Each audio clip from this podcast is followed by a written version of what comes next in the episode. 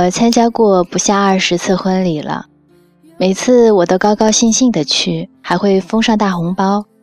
但我对结婚是人生喜事这个说法不以为然。说实话，光结婚这件事，我觉得没啥可喜的。爱情的喜悦和甜蜜无需用结婚来盖章验证，而路漫漫其修远兮，结婚也保证不了后续的幸福。当众的宣誓更像紧箍咒。在未来的岁月里，这婚姻是不是对两人的束缚还很难说。大概是在生活中看多了貌合神离、相互将就，但又确实过了一辈子的夫妻，与两个人只要在一起就胜过一切这种形式上的大团圆相比，我更喜欢哪怕一个人也有的完整与幸福。后者在我看来才是至高无上的人生大喜。可惜，我们的文化传统里并不在乎个体的舒展与飞扬。在历史里寻寻觅觅，庄子是一个难得的浪漫之人。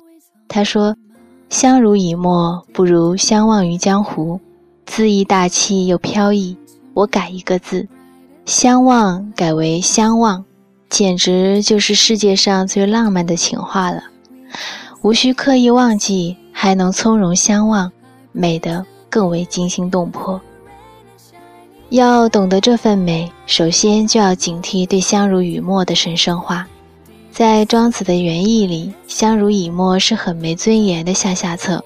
想想看，两条鱼掉进了水洼里，远离让它们最灵动的江湖，只能用口水打湿对方的身体来苟延残喘，多么挣扎与无奈！可是，在我们后来熟悉的语境中，相濡以沫就变成了困境中的不离不弃，变成了对苦难爱情的歌颂。其实，这只不过是没有选择的本能动作。硬要说多浪漫，只能说是自欺欺人了。不知从什么时候起，我们总习惯从苦难里找出一点美德来。怕就怕，我们被这种苦难思维定了型，即便有了选择。仍然把被迫的苦难当成主动的美德，以口水互相养活对方，依赖着对方，还是在碧波荡漾里自由游曳，远远望上一眼也快乐。这两种完全不同的爱情哲学，第二种更让我钦佩并心向往之。要懂得庆祝个人的轻盈与圆满，就必须引入欣赏之爱。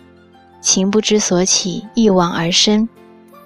情深并不难，情深却又不沉重、不凝滞才可贵。要做到这一点，需要纯粹又通透的爱，而不是无论如何我都要与你绑在一起，无论多么不开心，也要在痛苦中与你同归于尽的决绝与愚忠。写出《纳尼亚传奇》的英国天才作家 C.S. 路易斯在晚年剖析一生所经历的爱。将爱的起源分为需求之爱与欣赏之爱，一个是我不能没有你，一个是就这样看着你也很好。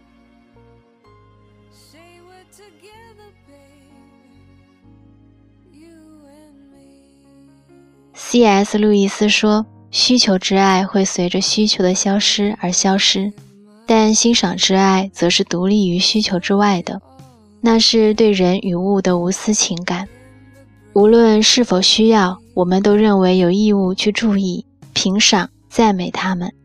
欣赏之爱是屏声静息、凝神注视，为世上竟存在这样的人而欢心。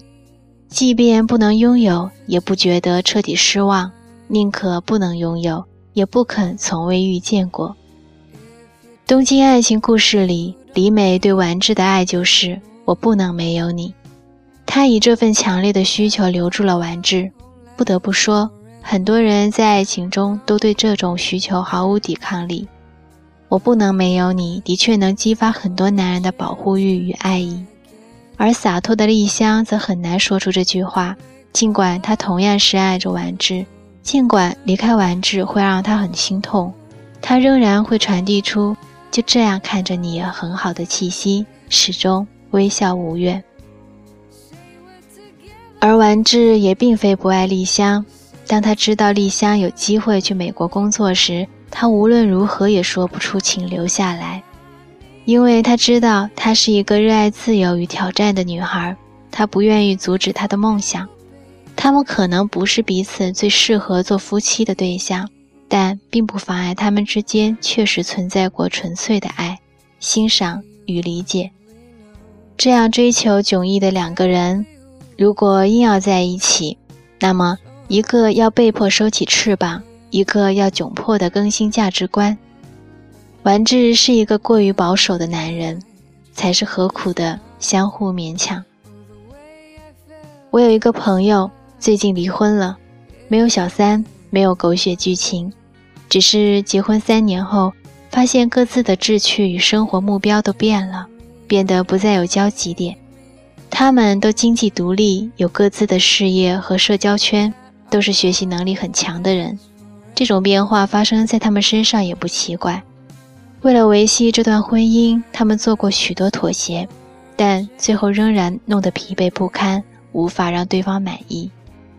他们也接受过一段时间的婚姻咨询，婚姻咨询师对他们说：“我的作用不是为了让你们一定要继续婚姻，而是帮助你们了解到各自的差异以及可能的解决办法，最后由你们自己来决定。”这两个不肯怠慢婚姻的人，最终还是和平分手了。真正决定离婚的那一刻，我的朋友豁然开朗，我和他真的自由了。这种感觉就像两条为了彼此而待在水洼里的鱼，重新获得了飞跃到大江大海里的舒展与快乐。我近年来有很多机会对很多新婚夫妻说恭喜，但我对他说的恭喜最诚恳。